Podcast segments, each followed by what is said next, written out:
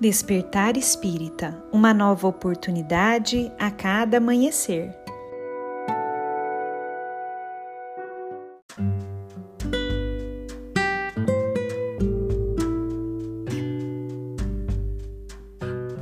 Sejam muito bem-vindos, amigos queridos, para mais um Despertar Espírita.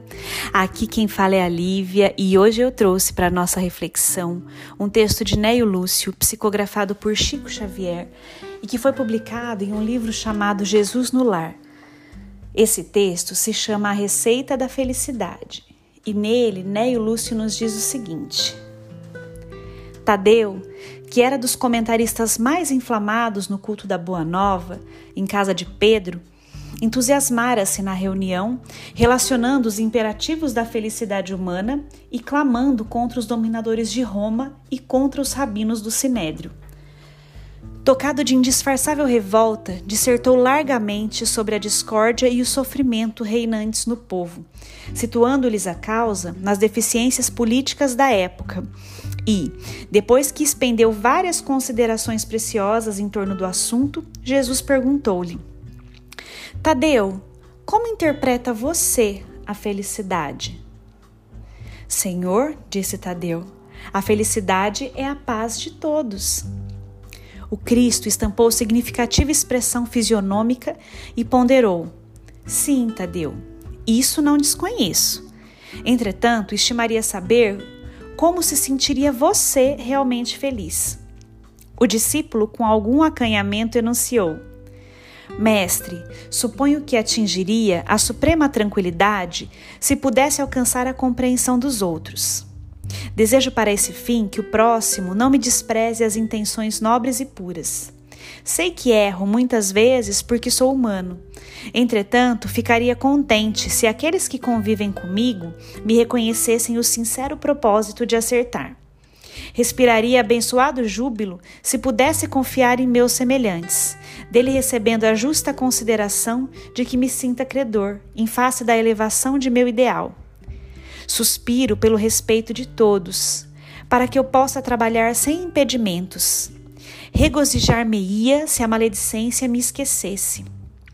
Vivo na expectativa da cordialidade alheia e julgo que o mundo seria um paraíso se as pessoas da estrada comum se tratassem de acordo com o meu anseio honesto de ser acatado pelos demais. A indiferença e a calúnia doem-me no coração. Creio que o sarcasmo e a suspeita foram organizados pelos espíritos das trevas para tormento das criaturas. A impiedade é um fel quando dirigida contra mim. A maldade é um fantasma de dor quando se põe ao meu encontro.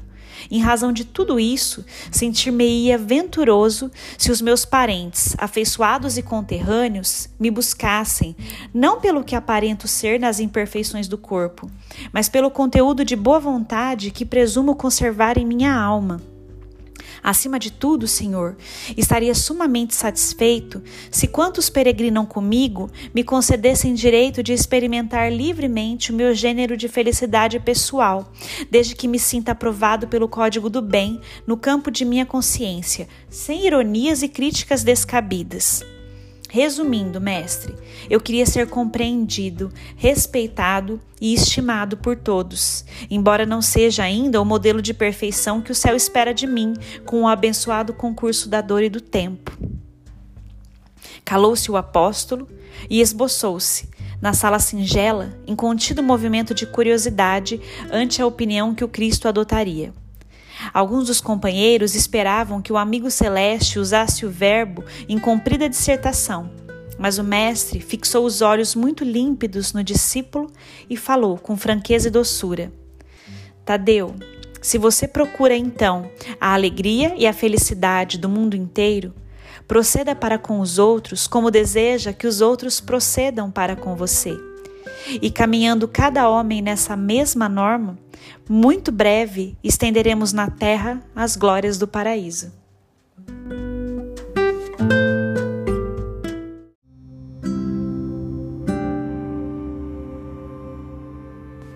Neste texto abençoado de Neio Lúcio, percebemos a importância da nossa atitude, da nossa atuação com as pessoas que estão ao nosso redor e conosco mesmos, para começar a trazer a felicidade para o aqui e o agora.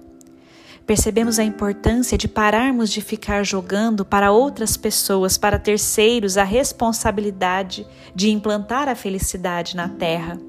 Mas que sim, se cada um de nós se dispuser a começar a fazer aquilo que é possível, fazendo ao seu próximo aquilo que esperaria que o outro lhe fizesse, estaremos dando um largo passo na direção de implantar um reino feliz aqui no nosso planeta. Um grande abraço a todos e nos encontramos na próxima reflexão.